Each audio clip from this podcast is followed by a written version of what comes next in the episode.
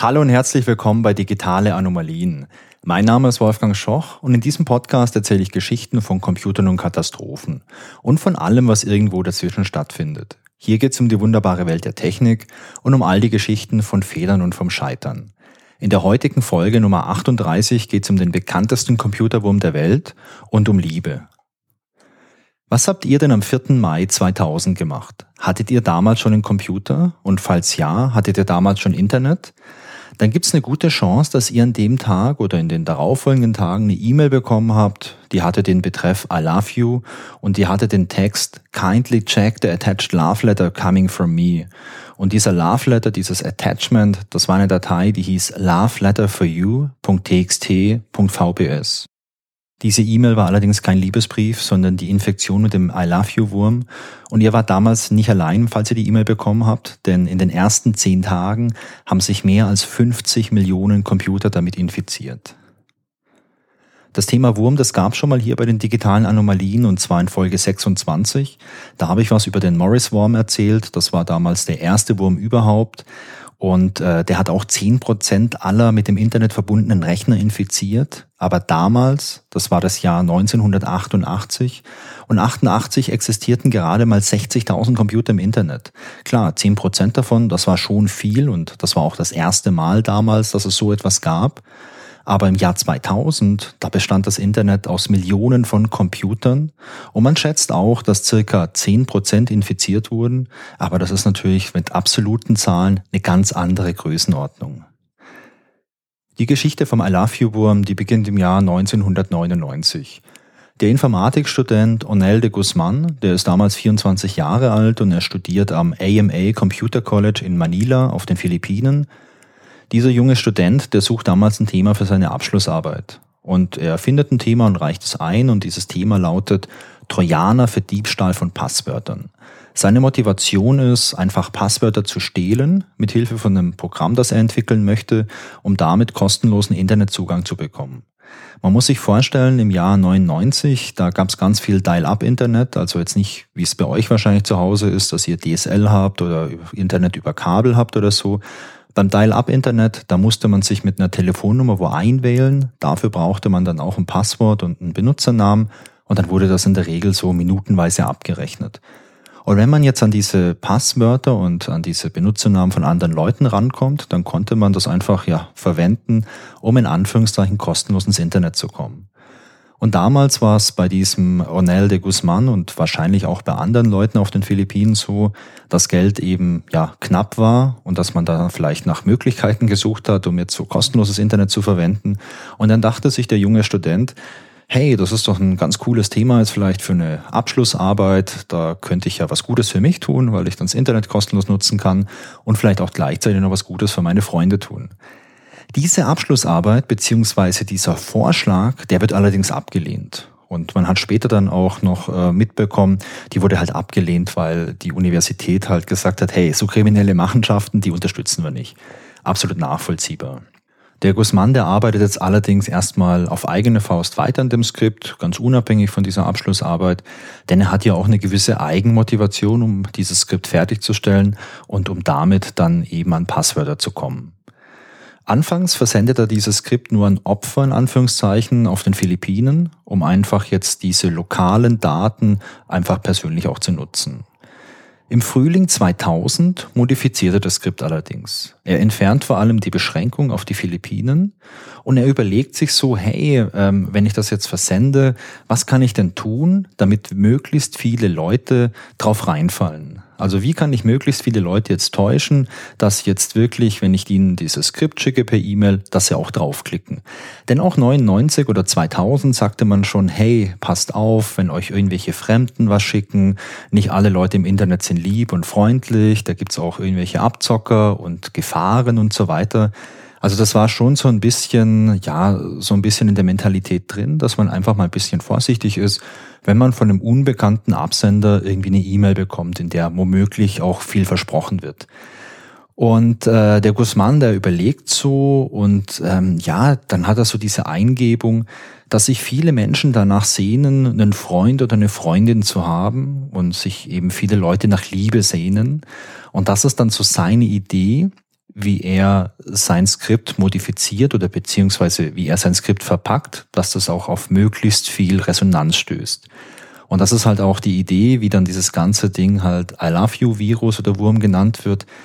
Denn äh, er denkt sich halt, hey, wenn ich ganz vielen Leuten jetzt eine Mail schicke, wo drin steht, hey, ich liebe dich und ich habe einen Liebesbrief für dich, das ist genau das, was die Leute damals möchten. Und am 4. Mai 2000 geht's dann los. Er schickt diese E-Mail mit dem Skript ab und er wählt einen Empfänger in Singapur und kurz nachdem er das abgeschickt hat, verlässt er seine Wohnung, trifft sich mit einem Freund und geht was trinken. Und er erfährt dann erst von seiner Mutter, dass ein globales Chaos ausgebrochen ist und dass die Polizei einen Hacker in Manila sucht. Dieses Skript, das Guzman programmiert hatte, war also viel erfolgreicher, als er dachte. Und äh, es war so erfolgreich, weil es versendete sich automatisch per E-Mail weiter, sobald du Windows hattest mit Outlook. Und Outlook war damals schon das Standard-E-Mail-Programm, wenn man Windows verwendet hatte. Es gab damals, soweit ich mich noch erinnern kann, zwei Varianten von Outlook. Es gab irgendwie Outlook Express, das war kostenlos und das war bei Windows dabei. Und dann gab es noch das in Anführungszeichen Profi-Outlook, das hat man bekommen, wenn man sich Office gekauft hatte. Das heißt, viele Privatpersonen, die hatten Outlook Express sowieso auf dem Rechner und in vielen, vielen Firmen, in denen Windows verwendet wurde und Microsoft äh, Software verwendet wurde, da verwendete man damals auch ganz normal einfach Outlook, ohne da an Alternativen zu denken.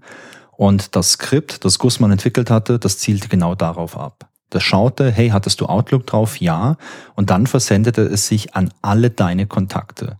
Und das hatte halt den großen Vorteil, also Vorteil für Guzman und Vorteil für sein Skript, dass diese E-Mails alle sehr vertrauenswürdig waren. Denn wenn du jetzt eine E-Mail bekommst von einem unbekannten Absender, ja, dann denkt man vielleicht schon mal öfter drüber nach, hey, ist das vielleicht Spam oder ist das gefährlich? Aber wenn du eine E-Mail bekommst von deinem Geschäftspartner oder von deiner Freundin, von deinem Freund oder so, ähm, ja, dann ist man vielleicht einfach viel vertrauensvoller und sagt, na ja, klar, das ist jetzt mal ein Geschäftspartner von, von einem großen Geschäft, das ist irgendwie was harmloses, ich schaue es mir mal an und ist vielleicht nicht direkt so misstrauisch. Und das führte halt dazu, dass dieses Skript und dieser I Love You Wurm sich wirklich rasant verbreitete. Hauptsächlich wurde das Ganze über Geschäftskontakte verbreitet und man konnte dann auch rekonstruieren oder beobachten damals, dass sich der I Love You Wurm wirklich auf der Erdkugel von Ost nach West verbreitete. Grund dafür waren natürlich die Zeitzonen. Also das Ganze begann auf den Philippinen, dann ging es weiter nach Hongkong, ein riesengroßes ja, Geschäftszentrum, ganz Hongkong. Von Hongkong äh, hat es dann noch ein bisschen weiter Asien so infiziert, dann kam es nach Europa und am Ende schließlich in die USA. Und ich hatte es ja vorhin schon mal gesagt, innerhalb von zehn Tagen wurden 50 Millionen Rechner infiziert was wirklich eine riesengroße Menge ist. Und es gab damals auch viel Chaos, denn äh, man wusste erstmal gar nicht, was passiert hier eigentlich. Große Organisationen haben sich dann mal sicherheitshalber auch vom Internet abgekoppelt. Auch das ist eine kleine Analogie zum Morris Worm. Da gab es ja damals auch Institutionen, die einfach den Stecker gezogen haben, um sich zu schützen. Wie hat denn dieser Wurm eigentlich technisch funktioniert? Dieser Wurm der wurde ja als E-Mail verschickt und als Anhang in dieser E-Mail, da gab es eine VBS-Datei. VBS steht für Visual Basic Script. Das ist eine Programmiersprache, die ist von Microsoft entwickelt worden und die konnte verwendet werden, um auf Windows-Systemen so kleine Skripte zu schreiben, also kleine Programme, mit denen man beispielsweise irgendwas automatisiert. Ähm, es gibt ja Dinge, die man vielleicht immer und immer wieder wiederholt. Und um jetzt nicht immer die gleichen 50 Arbeitsschritte von Hand zu machen, konnte man sich auch, wenn man ein bisschen versiert war und da ein bisschen Zeit investiert hat, halt ein kleines Programm schreiben, so ein Skript. Und mit dem konnte man Sachen automatisieren, also Dateien kopieren beispielsweise, irgendwelche Eingabefelder öffnen, wo man irgendwelche Daten eingibt und so weiter und so fort. Man konnte mit diesem VBS, konnte man auch kleine ähm, ja, Erweiterungen schreiben für für Office-Programme etc. Es gab damals dieses VBS, also Visual Basic Script, und es gab auch noch eine ganz verwandte Programmiersprache, das war VBA, das ist Visual Basic for Applications. Damit konnte man beispielsweise ähm, in den Office-Programmen irgendwelche kleinen Erweiterungen schreiben.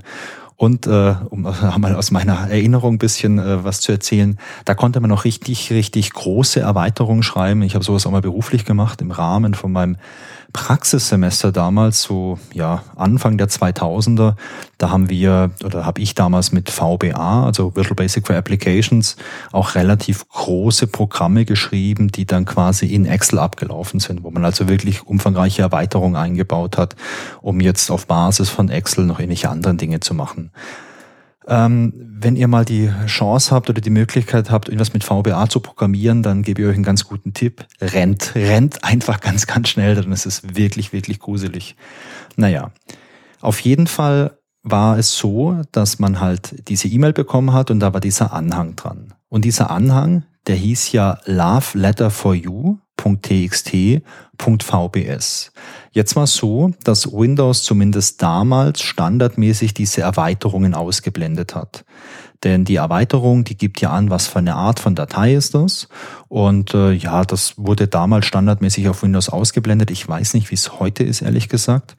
Aber der Trick in Anführungszeichen war jetzt, wenn ich jetzt diese Datei noch so ein Punkt .txt gebe als Namensbestandteil und Windows blendet die Erweiterung aus, dann heißt diese Datei für den User halt nur noch loveletterforyou.txt. Und auf den ersten Blick sieht es dann einfach aus wie eine Textdatei und jetzt nicht wie so ein VBS-Skript. Es war zwar so, dass man noch so ein kleines Icon immer sah und dieses Icon das war immer spezifisch für den Dateityp. Bei einem VBS-Skript war das, glaube ich, so was türkisfarbenes und bei einer Textdatei halt eher was Weißes. Aber wenn man jetzt schon hier so voll drin ist und sagt, hey, ich habe einen Liebesbrief bekommen, der heißt loveletterforyou.txt, dann war die Chance auch groß, dass man da einfach nicht drauf achtet und das dann einfach öffnet. Außerdem war es damals so, dass ähm, solche Anhänge in Outlook auch oftmals automatisch geöffnet wurden. Das war einstellbar und so wie ich das jetzt gelesen habe, war es standardmäßig so eingestellt, dass das eben der Fall war. Macht manchmal ja auch Sinn, wenn ich jetzt als ähm, Anhang vielleicht ein Bild mitschicke, dass ich mir hier gleich in meinem Outlook so eine Preview anschauen kann oder dass dieses Bild gleich geöffnet wird und ich es mir anschauen kann, macht das sicherlich absolut Sinn. Bei einer VBS-Datei, naja, macht es vielleicht nicht so Sinn, dass ich eine E-Mail bekomme, in der ein Programm drin ist, und dieses Programm automatisch ausgeführt wird. Wenn dieses Skript jetzt gestartet wurde, entweder weil ich da selber draufgeklickt habe oder weil es automatisch gestartet wurde durch Outlook, dann sind erstmal eine Reihe von Dingen passiert. Als erstes wurde das Skript in das Windows-Verzeichnis kopiert, und zwar gleich zweimal. Einmal als win32dll.vbs direkt ins Windows-Verzeichnis rein und einmal als mskernel32.vbs ins Windows-Systemverzeichnis. Das sind zwei Namen, die klingen unscheinbar und die klingen, wenn man sich ein bisschen mit Windows auskennt, die klingen auch irgendwie wie so klassische Windows-Namen von irgendwelchen wichtigen Windows-Dateien. Als nächstes wurden in der Windows Registry verschiedene Schlüssel angelegt, damit diese beiden Skripte automatisch beim Start des PCs gestartet werden. Wenn ihr Windows habt und euch da ein bisschen intensiver schon mit beschäftigt habt, dann kennt ihr natürlich die Windows Registry. Für alle anderen vielleicht eine ganz kurze Erklärung. Die Windows Registry ist eine Art zentrale Datenbank, in der Windows Konfigurationsdaten an einer zentralen Stelle ablegt. Und nicht nur Windows, sondern auch irgendwelche Anwendungen, die ich installiere, die können da auch darauf zugreifen, um an einer zentralen Stelle Konfigurationsdaten abzulegen. Beispielsweise kann man da festlegen, was für Programme beim PC-Start gestartet werden sollen. Das ist vielleicht sowas wie ein Virenscanner oder eine Firewall, die ich automatisch starten möchte oder vielleicht auch Spotify, weil ich viel Musik höre oder irgendwie eine andere Software und das kann ich da einfach hinterlegen. Und genau das hat das Skript auch gemacht. Das hat sich jetzt zweimal in das Windows-Verzeichnis kopiert und hat dann quasi angelegt, hey, bitte diese zwei Skripte automatisch starten, wenn der Rechner gestartet wird. Dann hat das System angefangen, die komplette Festplatte, die kompletten Laufwerke zu durchsuchen und zwar nach Dateien mit bestimmten Endungen. Unter anderem gab es da die Änderung JPEG, VBS, VBE, .js, JSE, CSS etc. Und wenn solche Dateien gefunden wurden, dann wurde ebenfalls eine Kopie vom eigenen Skript mit diesem Namen dort abgelegt. Also wenn das beispielsweise äh, eine Datei war, die hieß Bild.jpg, dann wurde das Skript dorthin kopiert unter dem Namen bild.jpg.vbs und das Originalbild wurde gelöscht. Das führte natürlich erstmal zu einem großen Schaden, weil viele Dateien einfach gelöscht wurden und überall solche Kopien von diesem Skript angelegt wurden. Ganz ähnlich wurde auch mit Musikdateien umgegangen, also beispielsweise mit MP3-Dateien. Die wurden allerdings nicht gelöscht, sondern nur versteckt, also unter Windows ausgeblendet, damit man die nicht mehr sieht. Es wurde in dem Fall aber auch eine Kopie von dem Skript mit dem gleichen Namen dort abgelegt. Aber wenn ich sage eine Kopie mit dem gleichen Namen, dann bedeutet das natürlich auch gleicher Name.vbs, also mit dieser zusätzlichen Endung hinten dran. Was das Skript dann auch noch gemacht hat, war der Download von dem Passwort-Trojaner. Denn es ist ja oft bei solchen Viren oder bei solchen Würmern so, dass erstmal nur ein Teil von einem Virus oder Wurm auf so ein Zielsystem draufkommt und da alles vorbereitet, alles absichert, sich darum kümmert, dass man auch bei einem Neustart des Systems wieder gestartet wird und man dann Code nachlädt. Und genauso war das hier auch. Das Skript, das hat die Startseite vom Internet Explorer verändert und zwar auf eine zufällige URL. Und diese zufällige URL, da gab es vier Stück in diesem Skript, da wurde eine zufällig ausgewählt. Und in diesen URLs, da war eine Exe-Datei hinterlegt und diese Exe-Datei, das war halt so ein Passwort-Trojaner, also ein Programm, das, wenn es gestartet wurde, auf dem Windows-System nach irgendwelchen Passwörtern geschaut hat, also geschaut hat, wo sind relevante Passwörter gespeichert. Diese wurden dann extrahiert und per E-Mail an den, ja, an den Bösewicht, sage ich mal, zugeschickt, so dass man die ausnutzen konnte. Und dieser Passwort-Trojaner, der wurde halt heruntergeladen, indem diese Internet Explorer Startseite auf diese Trojaner-URL geändert wurde. Und das Skript hat immer überprüft, wurde der schon runtergeladen? Ja dann wurde diese Startseite wieder auf ein Default verändert, also auf eine leere Seite. Und äh, wenn nein, dann wurde das halt gelassen. Und die Idee dahinter war, der Benutzer, der startet den Internet Explorer, es gibt diesen Download, er merkt das vielleicht gar nicht, der Download, der landet dann im äh, Downloads-Ordner, man arbeitet dann vielleicht weiter, das Skript merkt das, oh, das was runtergeladen, startet diesen Trojaner, legt auch so einen Windows Registry Key an, dass dieser Trojaner erneut gestartet wird, wenn das System neu gestartet wird und zu guter Letzt würde dann halt wieder diese Internet Explorer Startseite auf eine leere Seite geändert, so dass man da jetzt nicht irgendwie misstrauisch spürt, so hey, jedes Mal, wenn ich den Internet Explorer starte, passiert was komisches. Also das war noch so eine weitere Sache. Nachdem der lokale Rechner dann verseucht war, machte sich der Wurm auf, auch andere Rechner zu verseuchen.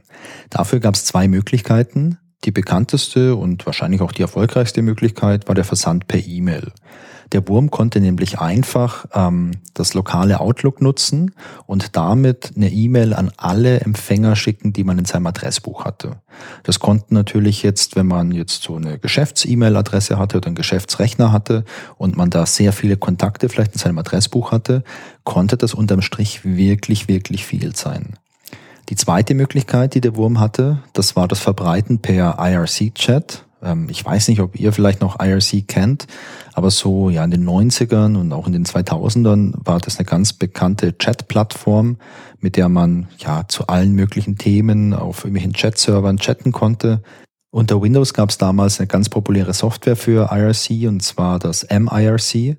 Und wenn man das lokal installiert hatte und der Wurm das entdeckte, dann modifizierte er die ähm, Konfiguration von MIRC und das führte dazu, dass man, sobald man in einem Chatroom war, ähm, dass dann alle Leute, die diesem Chatroom neu beitraten, also jeder, der neu dazugekommen ist in diesem Chat und äh, mal reingeschaut hat, hat dann von dir äh, eine Direktnachricht bekommen. Und zwar eine Direktnachricht mit so einer manipulierten HTML-Seite. Die konnte man dann lokal öffnen, wenn man die empfangen hatte, musste dann nochmal so eine Sicherheitswarnung wegklicken, aber hey, wir wissen alle, wenn im Browser mal so eine Sicherheitswarnung kommt und die kommt vielleicht öfter, dann klickt man die auch schnell weg. Wenn es erfolgt ist, dann war der lokale Rechner dann auch vom Empfänger verseucht. Das waren so die zwei Möglichkeiten und vor allem die Verbreitung per E-Mail war enorm erfolgreich, was man ja auch in diesen riesengroßen Infektionszahlen sieht. Nach den Ereignissen suchte man natürlich weltweit nach der Person, die dafür verantwortlich war. Die Verdächtigung, die gingen ganz schnell in Richtung Philippinen und man kam auch ganz schnell auf diesen Onel de Guzman. Zum einen, weil in diesem Skript oben so eine Art Copyright drin stand. Und zwar stand da, dass das Ganze von jemand mit dem Pseudonym Spider entwickelt wurde. Und es stand dort auch, dass das von Manila auf den Philippinen kam. Das war erstmal so ein guter Hinweis. Und man erinnerte sich dann vielleicht auch mal dran, dass ein Jahr davor so ein Student so eine Arbeit schreiben wollte, wo es um genau das ging. Und deswegen kam der Verdacht sehr, sehr schnell auf den Onel de Guzman. Er machte kein direktes Geständnis, aber er holte sich einen Anwalt und er druckste so ein bisschen herum und er sagte, ja, also eventuell basiert es auf dem, was ich gemacht habe und eventuell war ich da irgendwie dabei, aber ich habe da auf gar keinen Fall irgendwas mit Absicht und so gemacht. Und er hatte Glück, denn es gab damals auf den Philippinen kein Gesetz, das das, was er angeblich gemacht hatte, unter Strafen stellte. Und ähm, das Gesetz ähm, wurde verschärft nach diesem Ereignis. Auf den Philippinen gab es eine, gab's eine neue ja, Novelle oder ein neues Gesetz, wo sowas unter Strafe stellte. Aber man konnte den Ornel de Guzman jetzt nicht nachträglich durch diese Gesetzesänderung bestrafen. Und deswegen hat er einfach Glück gehabt. Wenn man sich mal anschaut, wie groß diese weltweiten Schäden sind, das sind natürlich nur Schätzungen, aber wenn man sich das anschaut, dann kann man schon sagen, hey, de Guzman, du hast da halt echt Glück gehabt, dass du keine Strafe bekommen hast. Denn die weltweit geschätzten Schäden, die belaufen sich auf 5,5 bis 8,7 Milliarden Dollar für die Arbeitsausfälle, die während der Infektionen passiert sind. Und man schätzt nochmal, dass darauf nochmal so 10 bis 15 Milliarden Dollar kommen für die Entfernung von dem Wurm, für das Einspielen von irgendwelchen Backups etc. etc. Ein weiteres Problem damals, das waren die vielen Nachahmer. Denn äh, dieses VBS-Skript, das wurde ja quasi im Source Code verschickt. Also es ist nicht irgendwie kompiliert als Maschinensprache, das keiner lesen kann, sondern es war ganz normaler Source Code, den konnte man einfach so lesen und den konnte man auch relativ leicht modifizieren. Und deswegen gab es nach dieser ersten großen Welle einfach noch ganz viele Trittbrettfahrer, die andere Varianten von diesem I Love You Virus verschickt haben. Der Ornel de Guzman, der verschwand dann so ein bisschen in der Versenkung. Er hatte einfach keine Lust, über die Sache zu reden und in der Öffentlichkeit zu stehen. Und erst viele, viele Jahre später hat er mal Interviews gegeben und über die Sache gesprochen und auch gesagt, hey ja, das war vielleicht schon nicht die beste Idee, die ich hatte. Eine kleine Anekdote, die ich noch ganz lustig fand, ähm, ist die folgende. So eine Woche nach diesem Ausbruch gab es in der Welt, also in der großen deutschen Zeitung, da gab es eine ganzseitige Anzeige und da stand groß, liebe Windows-User, we love you. Und unter diesem Slogan war ein Apple-Logo.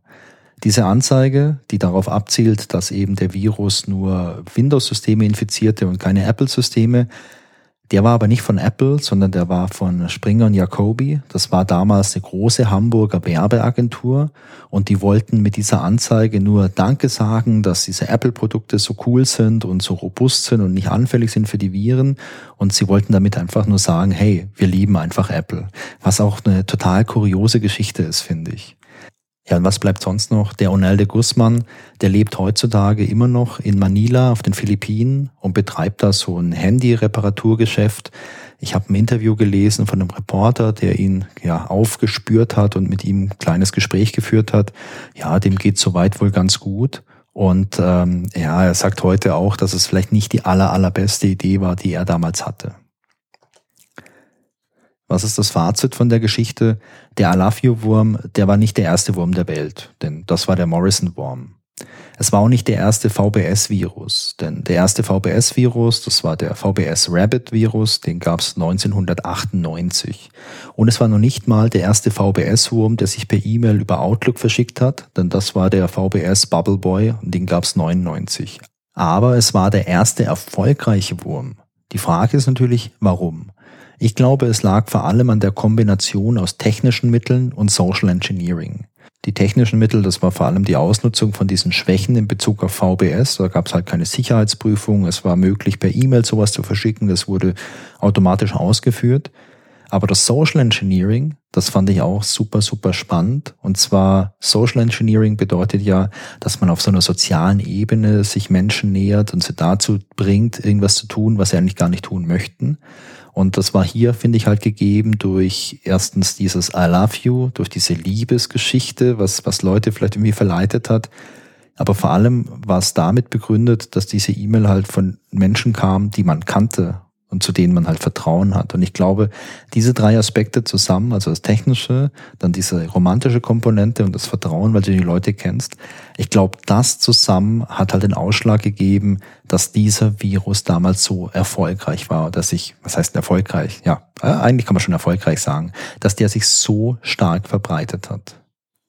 Es gab damals auch eine massive Berichterstattung in den Massenmedien, was jetzt nicht unbedingt üblich war Anfang der 2000er, dass man über solche Dinge so viel gesprochen hat oder in den 90ern war das jetzt auch nicht so üblich. Da wurden auch viele Leute in Europa informiert und sensibilisiert, noch bevor es irgendwelche Updates von Antivirenprogrammen gab. Und es war natürlich auch ein Meilenstein in der Sensibilisierung der Menschen dahingehend, dass das Internet halt kein durch und durch friedlicher und freundlicher Ort ist, sondern dass es im Internet genauso wie in der echten Welt ja auch gute und schlechte Leute gibt, die was Gutes oder was Schlechtes von dir möchten. Und insofern finde ich, dass der I Love You Virus auf jeden Fall äh, ein Meilenstein in der IT-Geschichte ist und auch eine Sache ist, die heute noch genauso spannend ist wie damals in den 2000ern. So, das war schon die 38. Folge von den digitalen Anomalien. Ich hoffe, es hat euch wieder Spaß gemacht und ich freue mich natürlich, wenn ihr auch bei der nächsten Folge wieder mit dabei seid. Genauso freue ich mich natürlich auch wieder über Feedback. Sehr gerne per E-Mail an feedback at digitaleanomalien.de oder als Kommentar zur Folge auf digitaleanomalien.de. Und wenn ihr Lust habt, dann folgt mir doch auch auf Instagram unter @digitaleanomalien oder auf Twitter unter @danomalien. Ich würde mich sehr freuen, wenn ihr den Podcast weiterempfehlt oder mir eine Sternebewertung bei Apple Podcasts oder bei Spotify gebt. Das hilft mir, neue Leute zu erreichen und ganz toll wäre natürlich so ein kleiner Bewertungstext bei Apple Podcast. Da würde ich mich wirklich ganz arg drüber freuen. Tschüss, macht's gut und bis zum nächsten Mal.